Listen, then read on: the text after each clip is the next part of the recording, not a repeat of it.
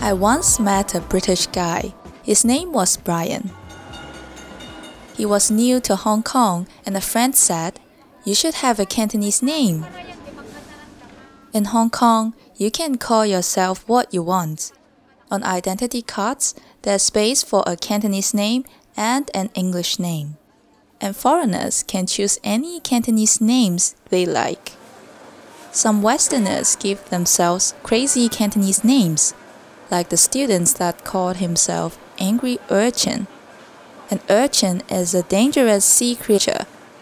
It's a weird thing to call yourself, I think. Some Chinese people also give themselves weird English names like Glacier or Apple. Sunny, Smile, and Cherry are also very common. Westerners find this quite funny. I mean, Cherry is not a name you hear every day, right? Anyway, this guy Brian told me a funny story about his first day at work in Hong Kong.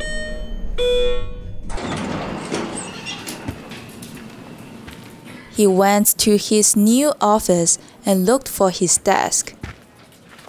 It was a big office and there were lots of people working there.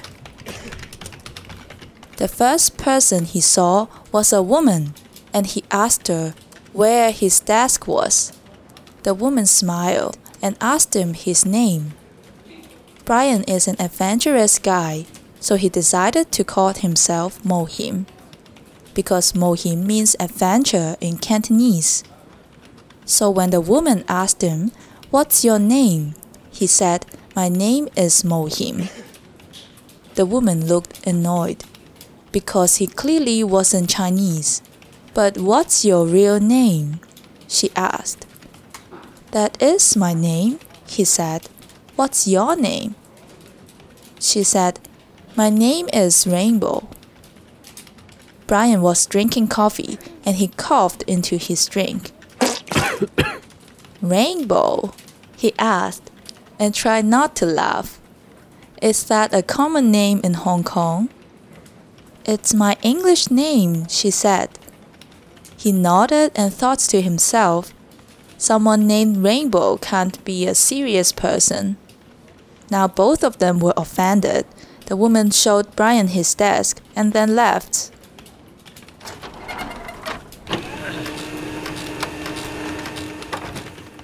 Brian was told he would have lunch with his new boss, Chinga. He was feeling a little nervous. He wanted his new boss to like him. When Rainbow came over to his desk at lunchtime, he was surprised. Why was she here again? Then he realized something. Rainbow's real name must be Chinga. She was his new boss. What is your favorite place to eat, Brian? Chinga asked him. He was surprised that she knew his English name, but of course she knew his name the whole time. She's his boss. My favorite place is called the Happy Cake Shop, Chiga, he replied, a little embarrassed. My name is Jinga, Brian. Oh, I'm sorry, he said, now he was very embarrassed. He thought to himself, maybe Rainbow is a silly name, but it is easier to pronounce. It's okay, she said. I know the Happy Cake Shop. It's on the Queen's Road East, right? Their buns are good. Let's go.